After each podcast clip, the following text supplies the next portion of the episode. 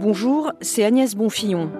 Dans ce nouveau numéro d'Immersion, le podcast des reportages de la rédaction de RTL, nous vous emmenons en Ukraine, au cœur des villages occupés par l'armée russe dans le sud du pays. Pendant sept mois là-bas, des milliers d'habitants ont vécu sous occupation ennemie. En fait, jusqu'à la libération de la région de Kherson, c'était il y a quelques semaines à peine. Sept mois de guerre, de combats, d'occupation, de survie. Pour Immersion, Émilie Beaujard et Jonathan Griveau sont allés à la rencontre de ces habitants à peine sortis de l'horreur.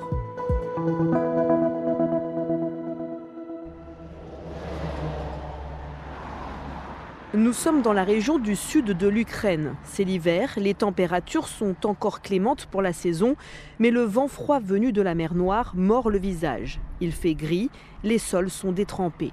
Sur l'axe principal qui mène vers Kherson, on croise des chars russes abandonnés, flanqués de la lettre Z peinte en blanc. Sur le bord des routes, on aperçoit des tranchées qui étaient encore utilisées par les soldats il y a peu.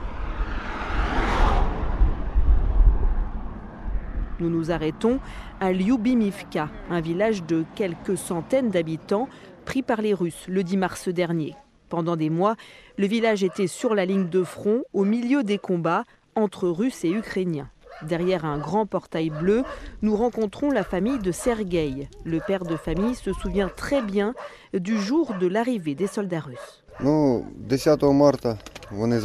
J'étais au travail juste là derrière dans le champ avec euh, les collègues. On a vu un tank arriver vers nous, des policiers russes sont descendus, ils nous ont demandé nos papiers. On ne les avait pas sur nous, alors ils nous ont retenus le temps que quelqu'un au village apporte nos cartes d'identité. Ils ont vérifié, puis ils nous ont tous embarqués. On ne le savait pas, mais on était parti pour trois mois de captivité.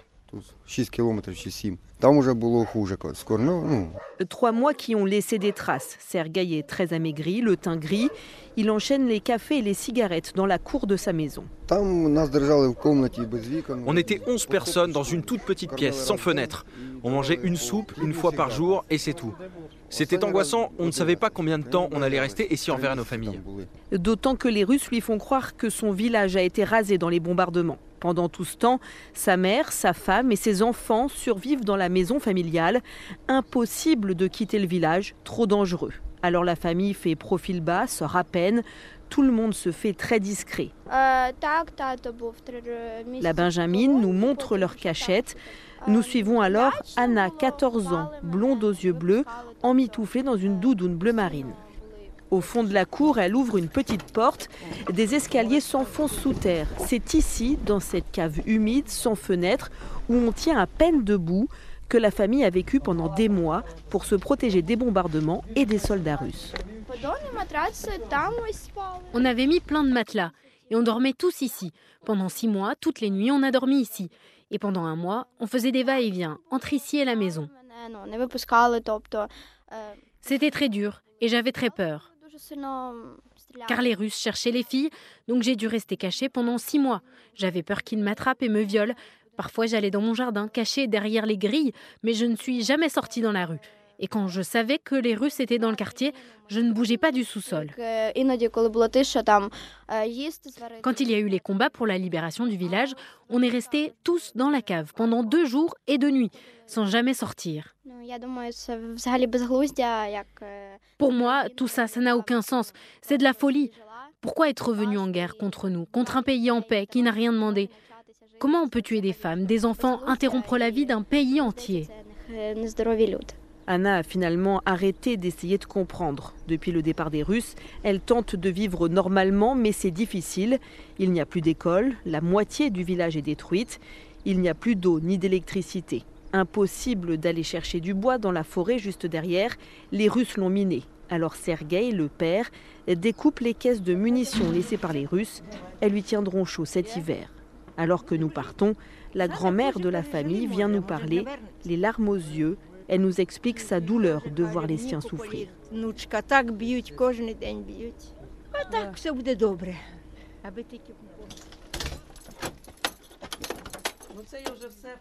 Nous continuons notre route vers les positions russes. Sur les bords du fleuve Dniepr, le village de Novo-Alexandrivka. Après sept mois d'occupation, les soldats russes sont repartis un beau matin sans combattre. Depuis, le village tente de reprendre vie. Dans l'ancien café, Irina vient d'ouvrir une petite épicerie. Dans le noir, elle a installé des grandes tables sur des tréteaux. Euh, Ici, je vends des produits de base, du café, des gâteaux, des bougies, des allumettes, car on n'a plus d'électricité, des produits de première nécessité. Heureusement, des associations humanitaires maintenant nous amènent de la nourriture. Beaucoup d'habitants ont dépensé toutes leurs économies pendant l'occupation, car les Russes nous faisaient tout payer très cher, parfois six fois le prix. Irina, elle, a fermé son commerce à l'arrivée des Russes. Pas question de collaborer avec eux. Alors les habitants se sont organisés. Certains ont monté une boulangerie, d'autres ont rénové un vieux moulin pour faire de la farine, d'autres encore s'occupaient de trouver de l'eau. Mais dans les rues, il régnait un climat de peur. Personne n'osait trop s'aventurer dehors et encore moins croiser les soldats russes. À un moment, ils ont voulu organiser une élection pour élire un maire, mais personne n'a voulu se présenter. Personne ne voulait collaborer avec eux. Ils ont fini par désigner un habitant, ils l'ont arrêté, lui ont mis un sac plastique sur la tête et ils l'ont torturé pour qu'il accepte. Heureusement pour lui, le village a été libéré quelques jours plus tard. Nous ressortons euh, dehors, la pluie s'invite. En quelques minutes, tout est trempé.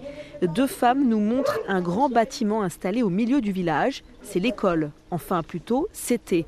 Il y a quelques jours, les Russes l'ont bombardé, bien après leur départ. Oh, Ça tire tout le temps, on ne sait pas exactement d'où, mais sûrement de l'autre côté du fleuve. Alors nos soldats aussi répliquent, c'est terrifiant. Les bombardements, les mines, le manque d'eau et d'électricité, de nombreux habitants ont déserté les villages. Tout près de Kherson, nous croisons Vitali Pachko, la quarantaine, très grand. Ce policier nous accoste alors que nous faisons nos interviews. Ces dernières semaines, un climat de suspicion s'est emparé des villages libérés. Peur des espions russes, peur des pilleurs. Vitali nous demande ce que nous faisons là et il vérifie nos identités. Après ces formalités, Vitali se détend, sort une cigarette. Il a envie de parler. Ce policier assure la sécurité de six villages, 10 000 personnes. Enfin, ça, c'était avant la guerre. Aujourd'hui, il patrouille surtout dans des zones dévastées. Trois villages ont été complètement détruits. Par exemple, le village d'Ukraïnka, il reste six personnes sur 1400.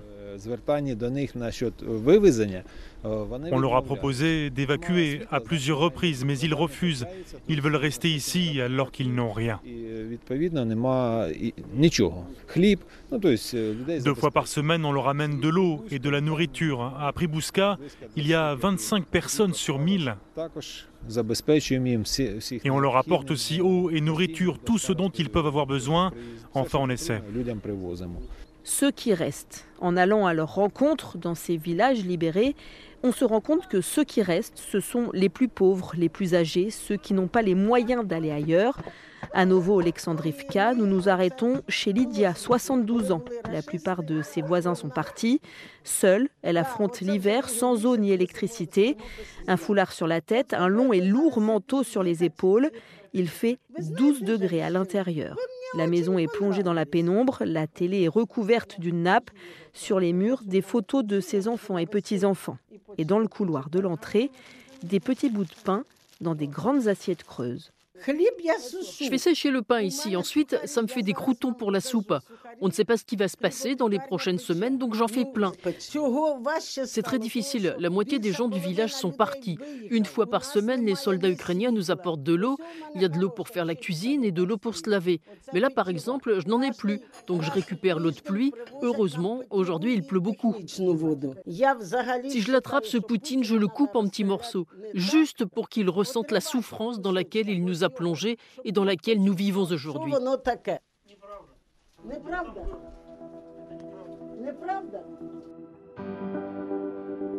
Merci d'avoir écouté cet épisode d'Immersion, le podcast des reportages de la rédaction de RTL.